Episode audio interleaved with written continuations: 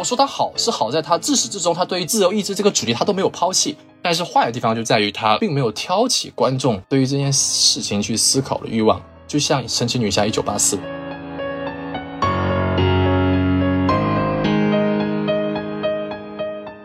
大家好，欢迎收听新的一期什么电台，我是小宋老师。终于，我们迎来了洛基美剧的大结局。哎呀，憋呀！你说我们是不是看完这个大结局之后，你想笑吗？还是你想打脸？大家好，我是 B A 啊，跟什么电台一下子录六期，感谢大家一直以来的这个收听。然后回答一下小宋老师的问题，就是说句难听点的，有点浪费时间吧，不好意思。刚刚录之前的时候呢，B A 还跟我说这期我来说好的，你来负责说差的。然后他跟我说，他觉得说好的是指浪费时间。你对好的定义非常的独特啊，B A。哎呀，这个怎么说呢？它是有好的地方，有好的地方还是可以说，但总的来说就是给人一种特别跳到悬崖下的感觉吧。嗯，确实如此。哎，不过刚刚 B A 有一点说的不对啊，这个大 B 哥，这个我们首先只录了五期，我们第三、第四集是连在一起录的，没有录了六期。啊，哎呦，瞧我这记性老了。你看，你看，你看，老了吧？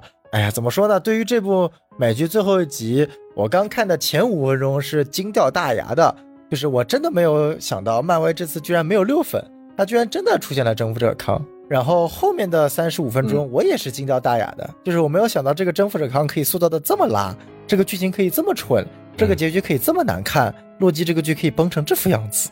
就是在第五集结尾的时候，我本来以为就是这是一部平庸的剧，就是再怎么结尾，它最多是平庸。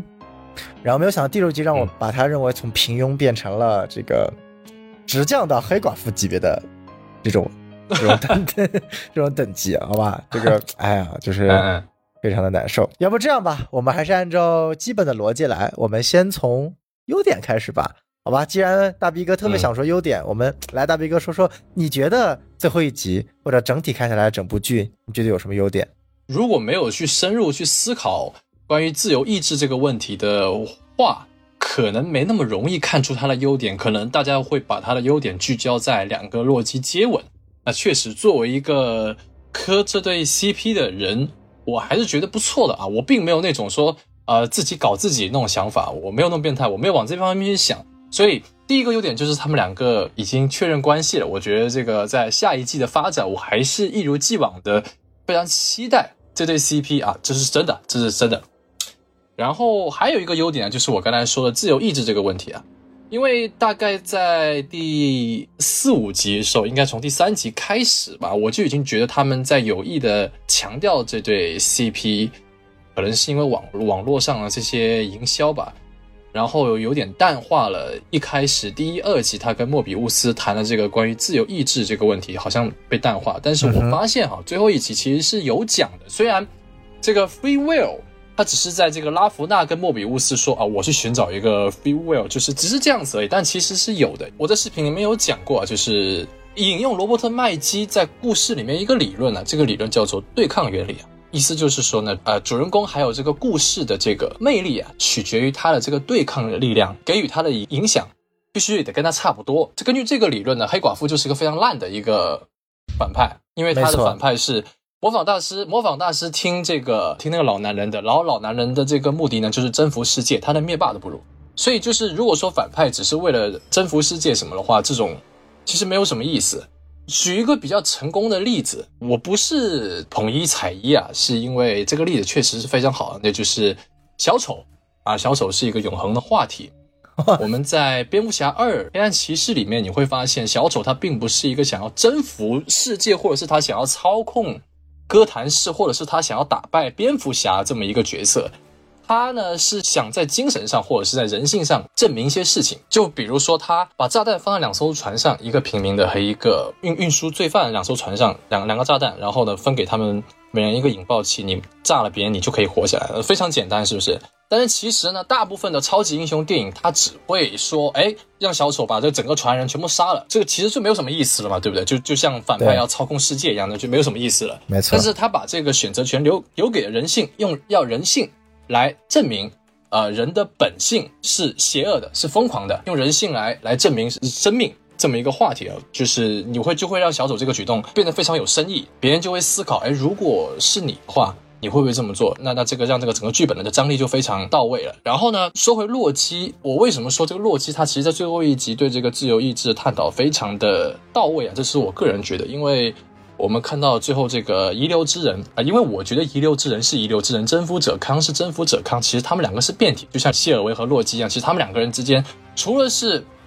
双重的身份之外，其实并没有太比较直接的联系，至少在这个剧里面是这个样子的。所以呢，呃，遗留之人他已经很强大，他其实已经比神还要强大了。他这这么牛逼人，其实他已经不会说去我要把你打败，或者是我以一个神的身份对抗你们两个神，神对神这样子，有一种复仇者联盟级别这种战争，我们没有看到，我们会觉得很可惜。但是其实也不是这样子去想的，因为他已经这么强大，他不拘泥于这些呃打斗，他会把这个选择交给两个洛基。你们两个不是一直在在跟我强调所谓的自由意自由意志吗？那行，那我给你们这个选择。那你们是选择继承我的位置，然后以你们所谓的自由意志，然后我想看一下你们该怎么做，你们能够做多好，或者你们可以把我杀了，然后让一堆的人来取代我，让这个宇宙变得更加混乱。其实就像小丑一样，把两个遥控器给两艘船，不管哪一方按下了这个按钮，其实结局都是，其实都是不对的。人性就是这个样子，遗留之人也是给了两个洛基两个选择的权利。其实不管他们怎么选择，最后其实都是他们输。你想想看啊，如果让你们两个人来管 TVA 的话，是不是？那你那你们是不是就打自己的脸了？是不是？你希尔维你是被这个怎么说呢？呃，命运观，或者是你被别人主宰了你的命运，然后完了你还去继承别人的意志去帮别人做这件事情，那其实就是打你的脸。但如果你杀了我的话，啊，一样。一样，你也会让这个宇宙陷入混乱。那有更加邪恶人来管的话，一样的自由意志永远不会被实现。其实表面上是给了他这个选择权利，其实他是想要看一下你们两个洛基，你们是要怎么通过你们所谓的自由意志来打败我这个所谓的自由意志。所以大家可以去思考这个问题。当然，我自己是没有没有这个答案，因为这其实是错的。但是我们一直说洛基很笨，是不是？确实，他在这个剧里面，不管是动作还是一些什么一些逻辑上的东西，他都确实很笨。但是他在最后一刻，他其实已经理解了这个意思了，他意识到这是错误的。但是希尔维他被仇恨给支配了，他没有去想这么多，他就一刀把他插死了。这部剧我认为在自由意志这方面，给观众以及两个洛基一个非常好的一个。思考的空间，如果大家真的去深入去思考的话，其实可以写出很长的一篇影评的。但是呢，为什么呃大家不会往这上上面去想？是因为我觉得角色的这个执行力不行，因为他们只只是停留在说话这方面，你看不到两艘船里面人是怎么挣扎的，你看不到。就是你看，有的人已经明显要拿起这个遥控器，马上要摁下去了，你会看到这些挣扎，你也会看到蝙蝠侠无能为力，也很崩溃的样子，你也看到小丑好像要得逞的那些东西。所有这些东西在洛基里面是没有的，他们只是坐在一个桌子前面，你在那边，我在这边，然后两个人就不停的这样子，二十多分钟啊！我算了一下，黑寡妇在那个啊那个房子里面，他们四个人坐那里吃饭，其实就只有十五分钟而已。但是在落地这里，他们只是个，他还是个美剧，他讲了二十分钟，他讲了二十分钟 一集，他是什么要讲讲了一半时间，所以这就是为什么我说他好是好在他自始至终他对于自由意志这个主题他都没有抛弃，很好，也留下了一个呃可以去思考的一个空间。但是坏的地方就在于他并没有挑起观众对于这件事情去思考的欲望，就像神奇女侠一九八四，我们都知道他似乎想要表达什么东西，但是呢，靠嘴巴去说，靠真言套索去绑住那个麦克斯韦尔，你只是靠说是没有用的，所以就是这个样子。嗯哼，这是我觉得他优点在的地方。我接着这个大逼哥说到，其实这个优点它本质上是一个怎么说是一个。遗憾吧，因为比如说我们提到小丑，呃，黑暗骑士中的小丑，刚刚毕业举到这个例子，其实它本质上是跟蝙蝠侠的一场博弈。蝙蝠侠认为人性是有救的，小丑认为人性是没有救的，所以有了这场大型的这个轮船实验。那么同样的，为什么这样的一个看似呃有点类似的抉择跟自由意志有关，在洛基里面是不奏效的呢？我觉得最大的原因就在于说，征服者康这个角色跟洛基本质上它是没有什么关联。啊，因为之前 B A 也讲过，这个所谓反派的反派的设置一定是得跟正派有关联的，不管是从身世上、定位上，还是对于英雄的理念上。因为说真正的一个好的好的反派，他不是从生理上，或者说体力上，或者说战力上去挑战英雄，而是从一个本质的理念上去挑战英雄，啊，这也是小丑为什么这么伟大的一个原因。那同样的，其实，嗯嗯，在洛基这部美剧中，征服者康跟洛基基本上是没有任何关系的。在我看来，就是整个洛基第一季是相当于说征服者康把洛基当成一个玩物了，就是随便玩玩的，就是完全是这种感觉。嗯，你不像。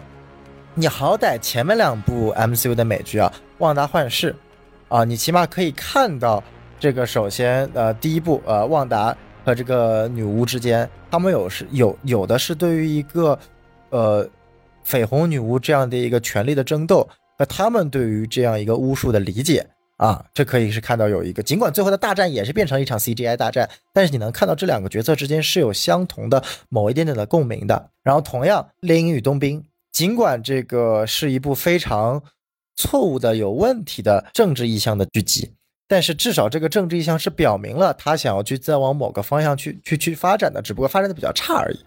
但在洛基里面，你是完全没有看到这种所谓的这两个角色之间的对立，两个角色的定位相差太多了。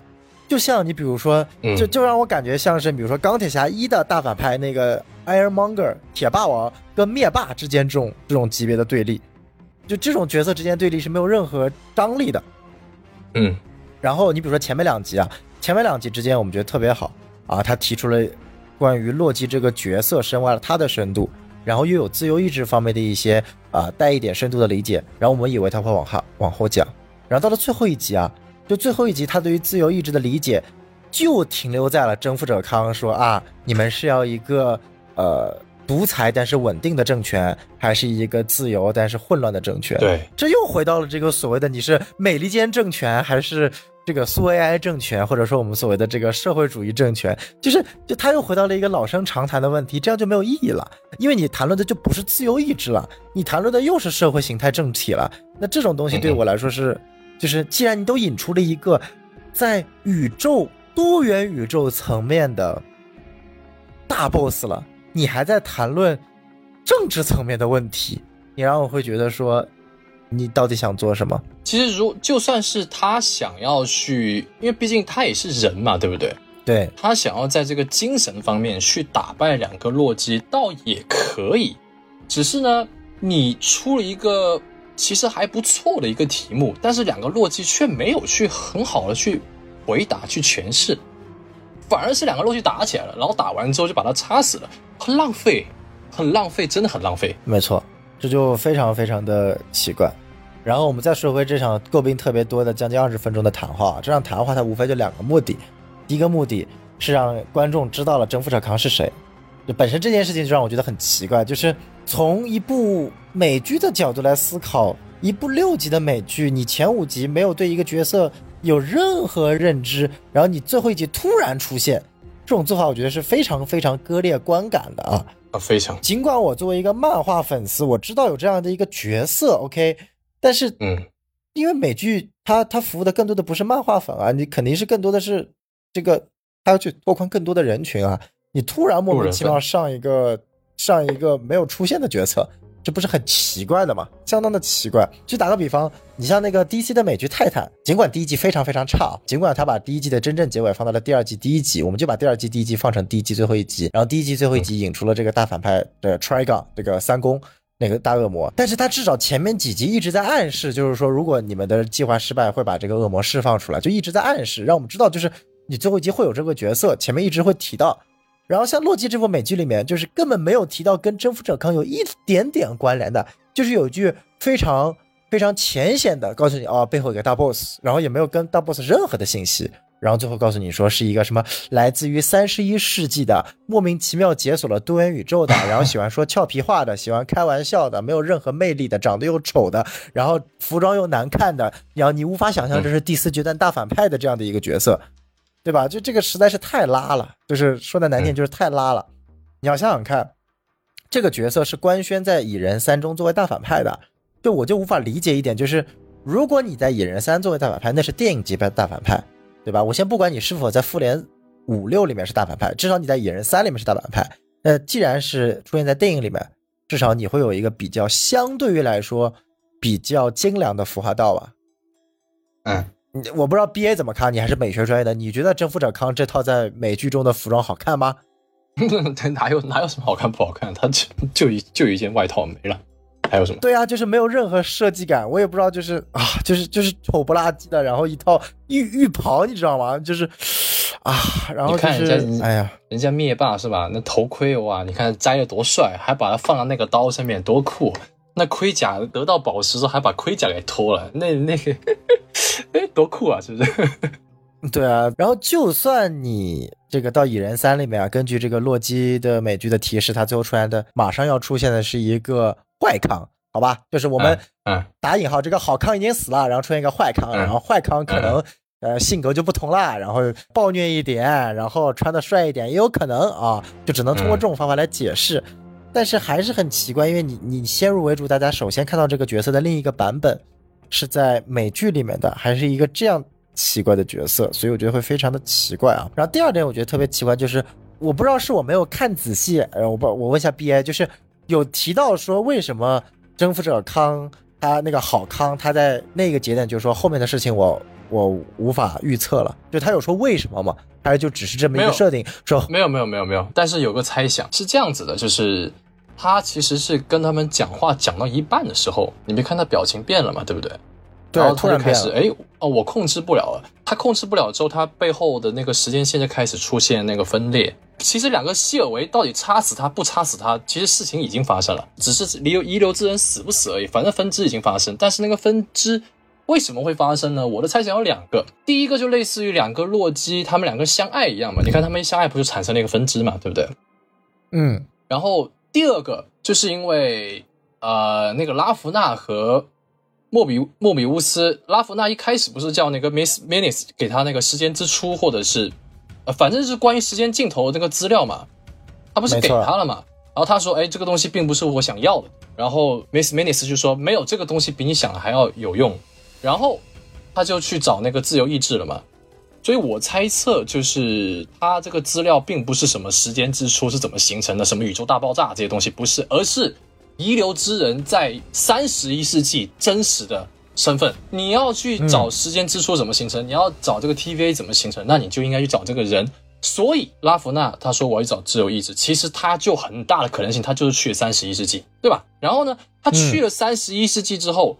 不是每个人都在说他们两个人是什么一对鸳鸯嘛？那行，那他可能真的去，他真的就是两个黑人就在一起了，然后就怎么样出现了哦，有了爱情，或者是呃，我操遇对遇到了什么，反正出现什么变故，然后导致这么狗血吗遗？留之人的时间线出现了问题，然后导致那个出现了那些分支，然后他就再也计算不了。但是我认为这一切也是在康的计算之内嘛，毕竟是康让 Miss Minutes 给拉夫纳这个资料的，因为他他能知道拉夫纳会要会怎么做，所以呢，他突然就是说，哎，很惊讶说出发生什么事情了，就是因为拉夫纳可能去了三十一世纪遇到了他发生什么事情，然后从而影响到了现在。那这个解释确实也可以，但就引到了另外一个问题啊，因为我们前几集曾经猜想过，就是说整个 TVA 是假的，然后它这个神圣时间线也是假的，然后我们最后啊发现确实 TVA 是个假的，但是神圣时间线是个真的，对吧？根据这个嗯郝康说的理论，就是确实原来是多元宇宙没问题，然后呢，这个郝康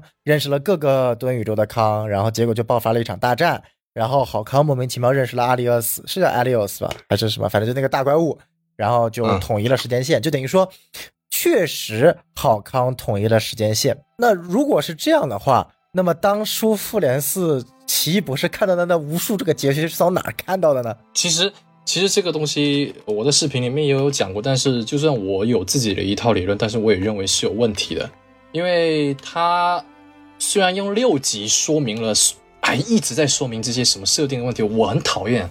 就是你有什么理论，其实不管是什么理论，大家都是在一个。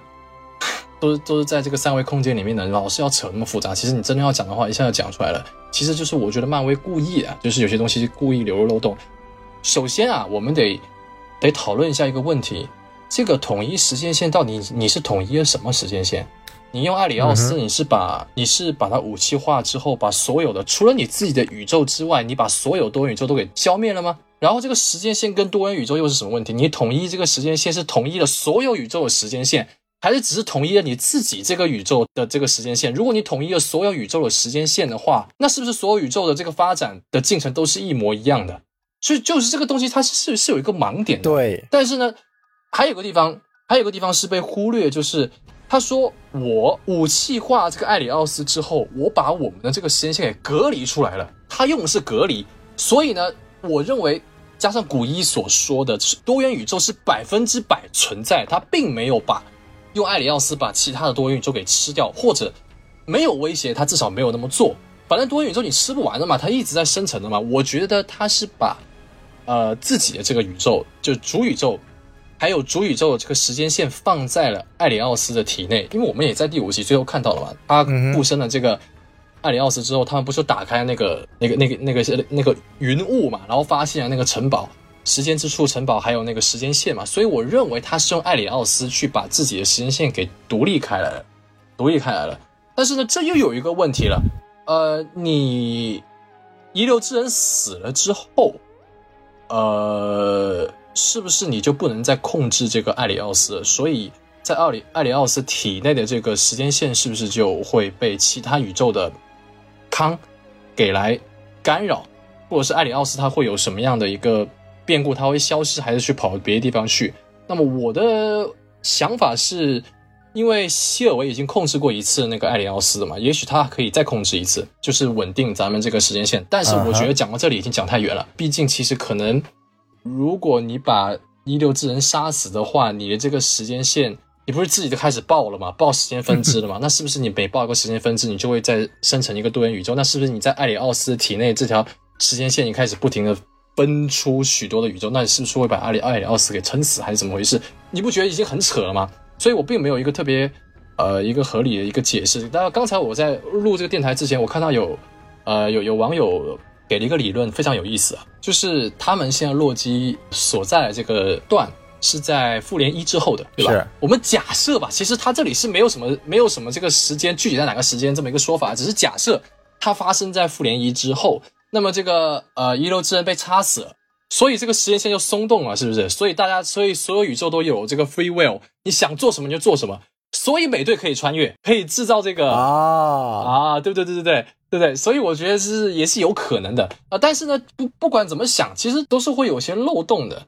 因为有些人又会说，哎，你把宝石还回去了，那就没事。但没有啊，因为美队他过了一个很好的人生，那其实那就是一个平行宇宙了吧？明白明白。理论上来说，你你不管你怎么聊，你不管你怎么怎么想，它都有一个都有说不通的地方。对，我觉得是这样。就是看完洛基的美剧啊，就是这一集看完之后，我就很确定一点，就是漫威对于他所谓的时间和多元宇宙的整体理论是根本没有。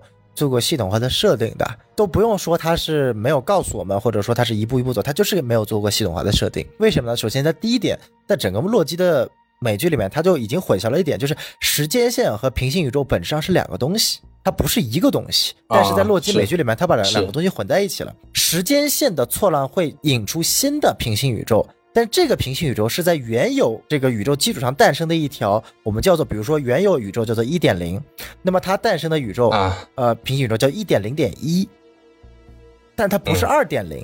我不知道你们就打个比方吧，闪点和主宇宙的关系，闪点是主宇宙所产生的一个平行宇宙，但是我们平常不会把它叫做一个平行宇宙，我们会把它叫做一个因为多呃主世界或者主宇宙产生的一条分支时间线，它本质上。闪闪点这条时间线的人物跟主宇宙的人物是同一个人物，只不过因为某个事件的变化，所以导致了不同。但是我们所正常认知的平行宇宙是本质上跟主宇宙有天壤之别的区别的。就比如说 DC 的设定啊，就是一号宇宙是什么样子，二号宇宙有性转宇宙，三号宇宙是邪恶宇宙，就四号宇宙什么魔法宇宙，这个是从宇宙的根源上就完全不一样的。就比如说《洛基》这部美剧里面，明显我们可以看到这么多个不同的洛基，什么鳄鱼洛基啊、Sylvie 啊、国王洛基啊、小孩洛基啊、黑人洛基啊，它本质上不是不同时间线的洛基，它是不同平行宇宙的洛基，它不是因为时间线的错乱而导致的洛基啊。如果因为时间线的错乱而导致的洛基，那么每一个洛基至少应该都长得一模一样，只是因为某个变化而言，它不可能出现性别问题，它不可能出现肤色问题。对吧？我只能认为，唯一一个符合，呃，时间线产生的洛基的，只有老年洛基，对吧？啊，没错只，有老年洛基是复，因为他是属于就是如果说这个复联三里面他没有被灭霸掐死会发生的一个，对吧？嗯嗯嗯，没错。那等于说他已经把平行宇宙跟时间线搞混了。然后我们再看到康，康在漫画里面理论上是只对时间这个概念可以玩的，他不搞平行宇宙的，嗯。平行宇宙不是他管的东西的。然后现在在在在嗯。电影语里面是把所有东西都混在一起了。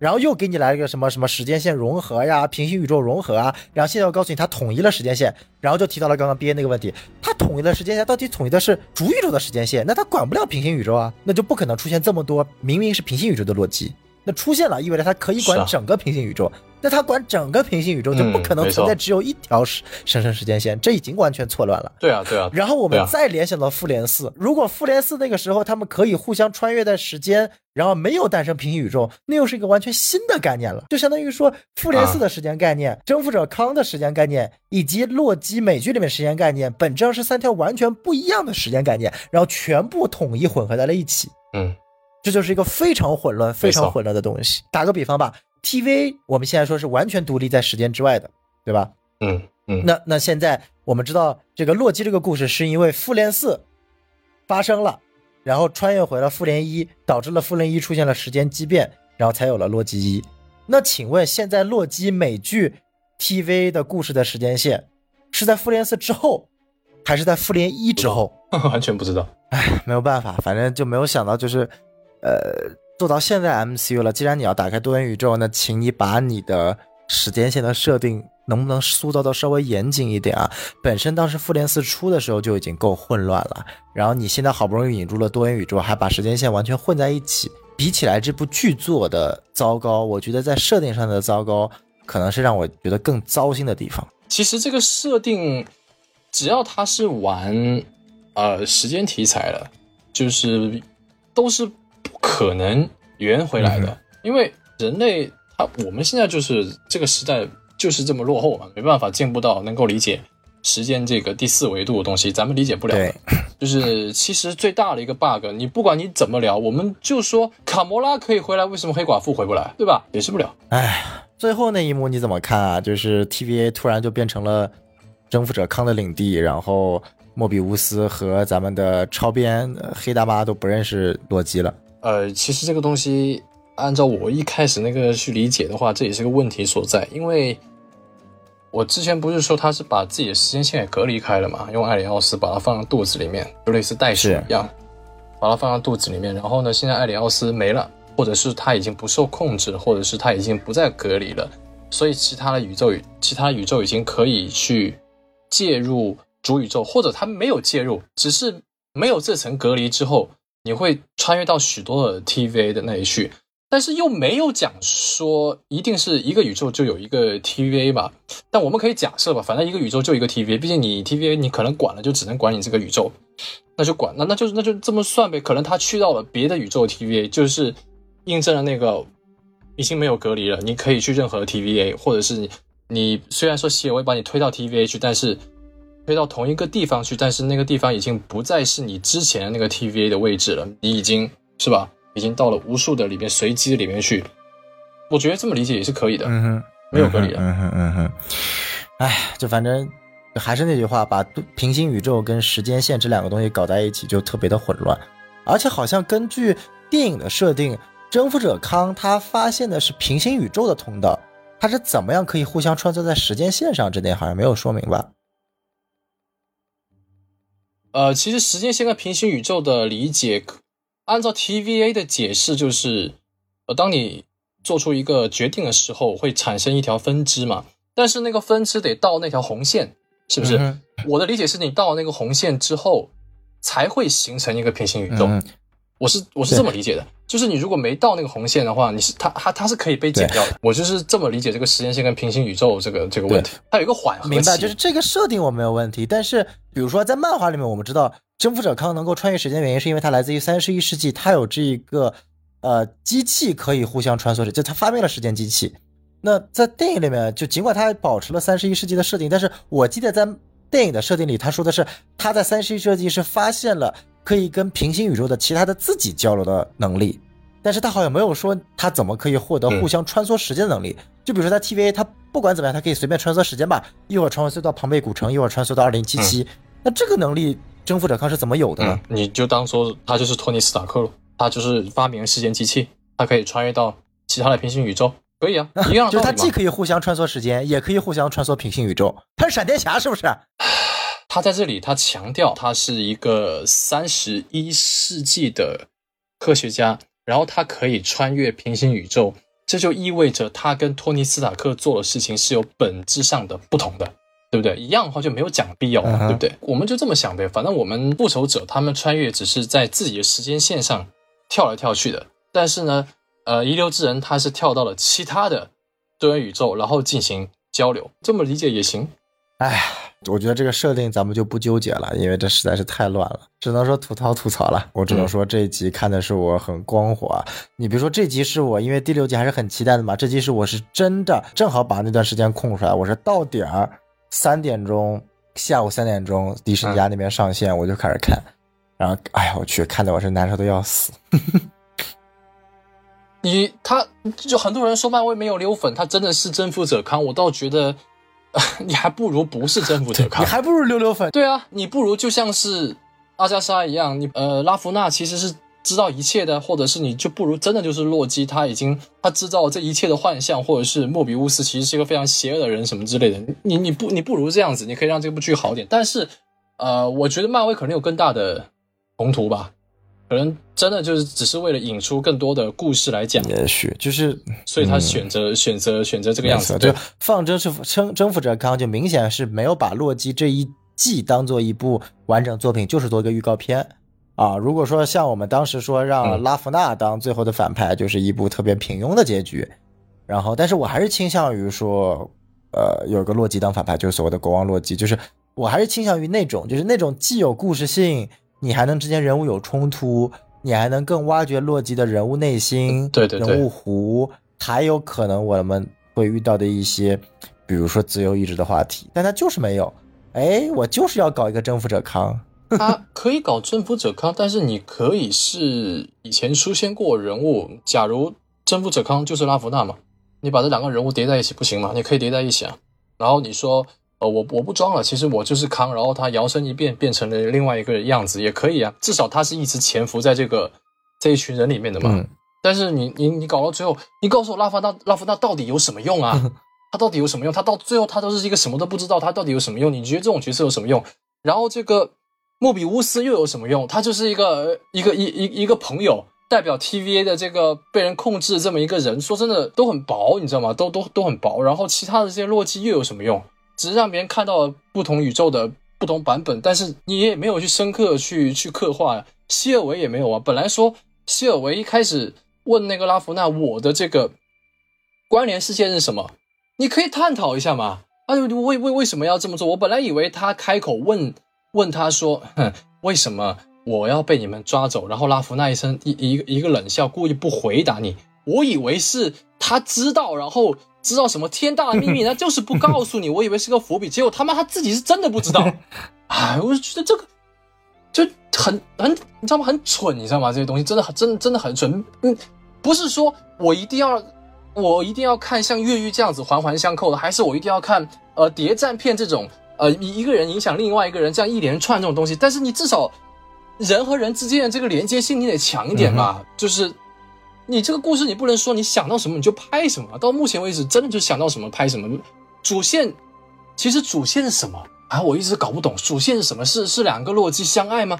但是我又不觉得这是爱情剧啊，我又不觉得这是爱情剧。也因为他们两个在一起干了什么？他们两个在一起做最多实际上就是聊天，在拉曼迪斯星球，两个人就开始聊了。聊到最后，然后洛基把那个那个传送装置给搞坏了，我就觉得这这东西都 别骂了，别骂了。我要是女的，我真的是不会喜欢上你的，他妈蠢成这个样子，就是完全没有理由的嘛。那个是第三集，到到第四集，两个人到到 TVA 里面，你们两个人又经历了什么生死啊？然后你们两个人又发现了什么天大的秘密哦？那是三个安卓，三个机器人，然后拉弗纳什么都不知道。反正我就是觉得这些东西都没有什么的特别强的这些连贯性。所有人都是都是都是傀儡，你可以说拉弗纳他其实也是个机器人，嗯，也没有问题啊。一点问题都没有？还是说你们想留一个多大的伏笔？不是，你可以留伏笔，但是你别把整个剧给搭进去啊！你得把这个剧本身这一季的这个得得讲好啊！就算是任何一个美剧，但在最后你都得把这个剧里所有人物这些地地方给交代清楚，然后再留最后的十分钟，再再告诉大家哦，原来大家又要面临新的问题了，你得解决当下的问题，然后再面临新的问题。但是你在洛基里面，你当下的你当下的问题一个都没有解决。嗯，这部剧的问题实在是太多了。包括其实我觉得最后，呃，我其实对希尔维在这一最后一集的好感度直线下降，就是因为他最后一集的这个要去捅好康的这个动机，简直跟复联三星爵一拳打出复联四的这个一个感觉啦，就是完全没有理由的暴怒，完全没有理由的暴怒，就是星爵还好，他只是一拳打出了复联四，我他妈希尔维是一刀捅出了多元宇宙啊，我靠，而且。这个你想想看，就是对希尔维的点在于说，我不相信你说的是不是真的，我认为你说的一定是假的，我不能去冒这个风险，所以我要捅死你。然后我们的主角洛基的点是，一旦他说的是真的呢，我们不能冒这个险，对吧？然后，然后他们俩之间吵，对啊。然后我最大的疑惑就是说，大哥，希尔维，你的能力不是就是附身看别人的记忆吗？你就不能附一下好跟他身，看一下他说的是真的假的吗？你看一眼不就什么都知道了吗？而且遗留那个时候都已经没有抵抗能力了。就是你怕什么呢？就就就我真的很疑惑。就算你最后最后你都捅到，就是你在捅之前都已经放到，都已经压在他身上了，你直接就赶快对吧？魅惑一下，点他一下。你连你连那坨大紫雾你都能够附身，征服者康你还附不了身吗？就我觉得这个真的是实在是太扯了。就这个硬 bug 真的跟。黑寡妇的那个什么费洛蒙硬 bug 太太相似了，就是硬到你毁掉了整部观感的感觉。对，唉，所以现在洛基也结束了，只能说洛基这部剧唯一的好处是为接下来的奇异博士二、蜘蛛侠三打开了所谓的通道吧，只能这么说了。唉，就像你一开始你猜想的，最后有一个来一个征服者康这个彩蛋其实就行了，其实这样就已经可以打开了。就咱们还是把这部剧的第一季的故事先讲完，先不要。我不知道他们到底内部发生什么事情，为什么一定要把这个故事讲成这个样子？明明一个彩蛋就可以解决的，按照你们一贯的方式嘛，是不是？我们把这个这一这一季该有的 BOSS 先把他打死，不管是神还是人，你把他打死，然后你发现其实这都是阴谋，其实都可以的。你讲那么多有啥用啊？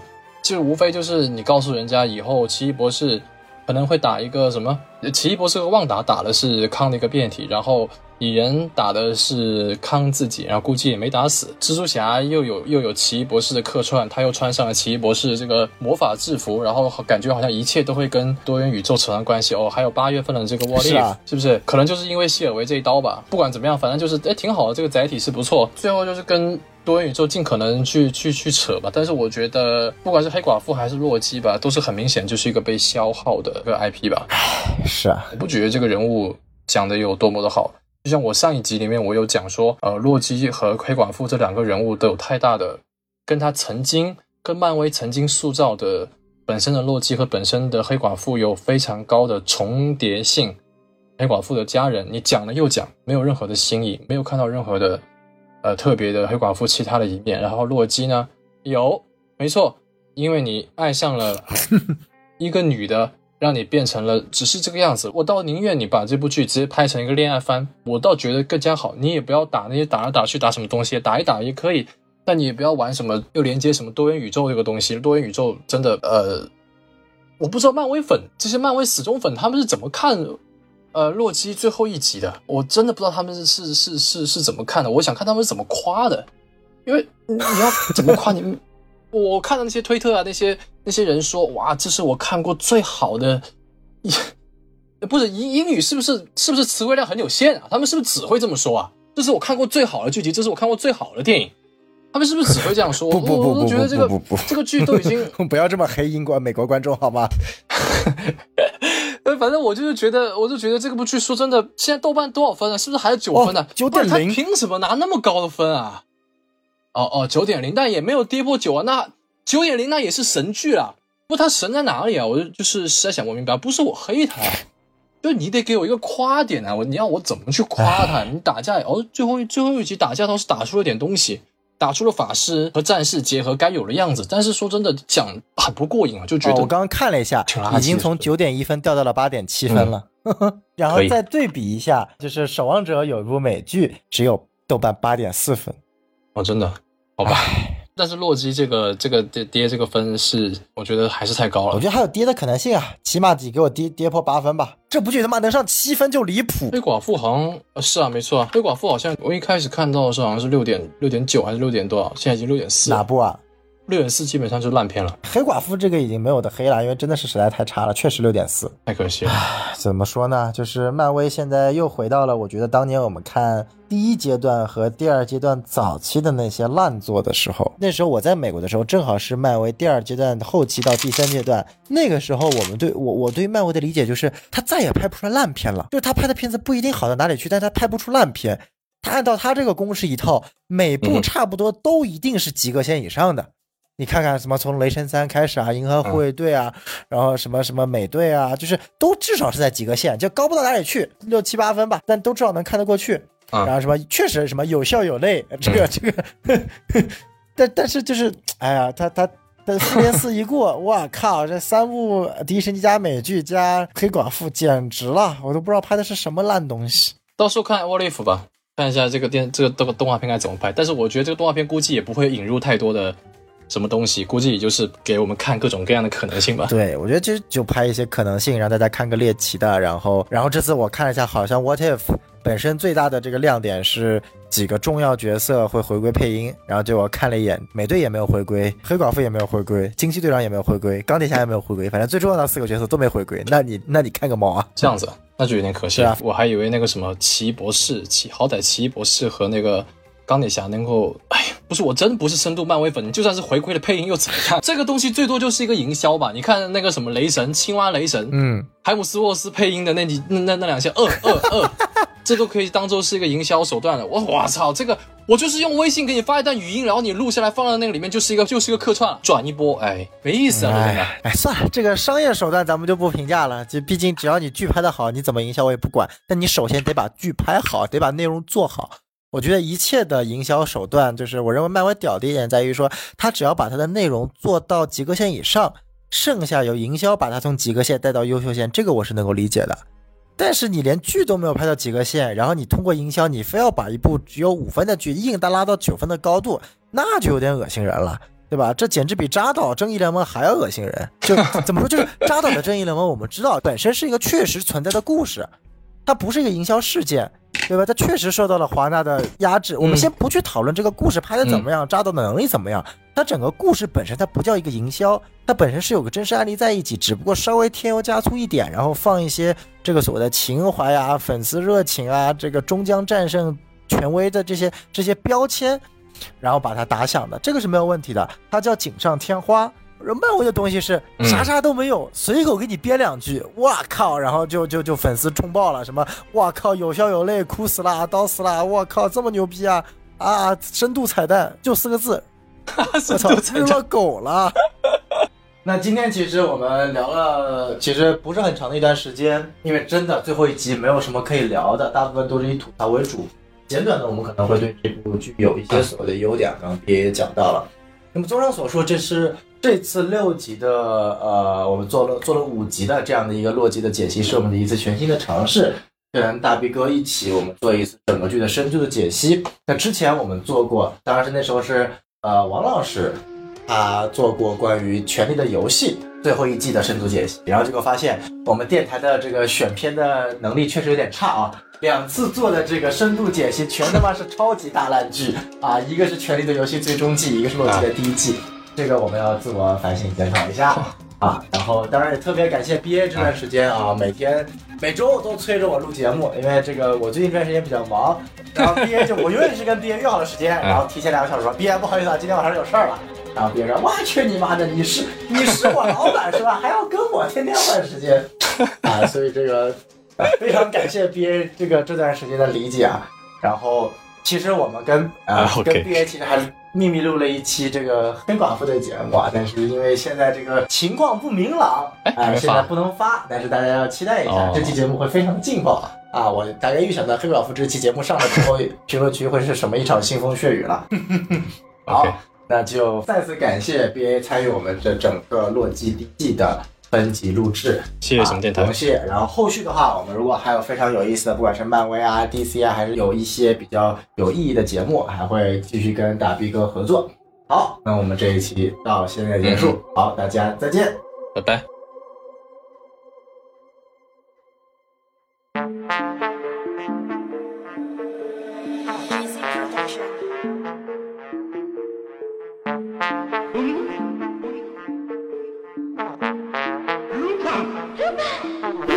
别看我猴子脸，能握在手指尖，动手先等我先抽支烟，别担心够时间，目的是你的形象。你有张够漂亮的脸，跟我较量的先行，警官从来都抓不到我。X 教授改装成铁金刚都被我毁了一气的爆火，有时怪诞的写坏是不公的态度，管不完的不公也不想在乎，却对不二次痴迷，女人根本是个解不开的谜。尽管每次见面都是是博弈，还是会服，这感情根本是盘下不完的棋局，但还是对你的唏嘘。Baby，你别抓了，只能我来救你想要的，尽管开口。除了你的爱，其他都是该我在过去和未来一起追捕，我都能逃开。除了你的眼神是对我最有效的陷阱，背叛就像是女人佩戴的首饰，冰冰。哎，男人的浪漫，哎，自由的狂欢，哎，想把脸埋在你的大冒险之后的港湾，哎，吸食珍宝的程度，迷人的陷阱，你驻足危险的眼睛，与蜡烛不能够结束的追逐，我也无法停止对你不知足。就把我偷走吧，浪漫的收藏家，过去的人生中唯一的宝藏啊。得掉，对手后的微笑，赌上赌棒的名号，你的心我都得到。坐下门的都不是珍宝，在劫难逃，着迷的就是你的难搞。你的圈套我都逃得掉，中计是想看你骄傲的笑，大概也不算是虐恋，只是做风度不越线。从此行动不管盈不盈利，他们都不懂，这是我们的情趣。红蓝色闪烁的灯，就是我们晚餐的曙光。约会是在哪里等？对面会珠宝的橱窗，慌不忙穿好我的西装外套，互相较量的关系，我的亲密爱人是你的代号。哎，男人的浪漫，哎，自由的狂欢，哎，想把脸埋在你的大冒险之后的港湾，哎，吸食珍宝的程度，哎，不由自主想征服，点燃我在闪躲，阻拦着为难我，怪盗又踏上了征途。迷人的陷阱，你驻足危险的眼睛，与蜡烛不能够结束的追逐，我也无法停止对你不知足。就把我偷走吧，浪漫的收藏家，无趣的人生中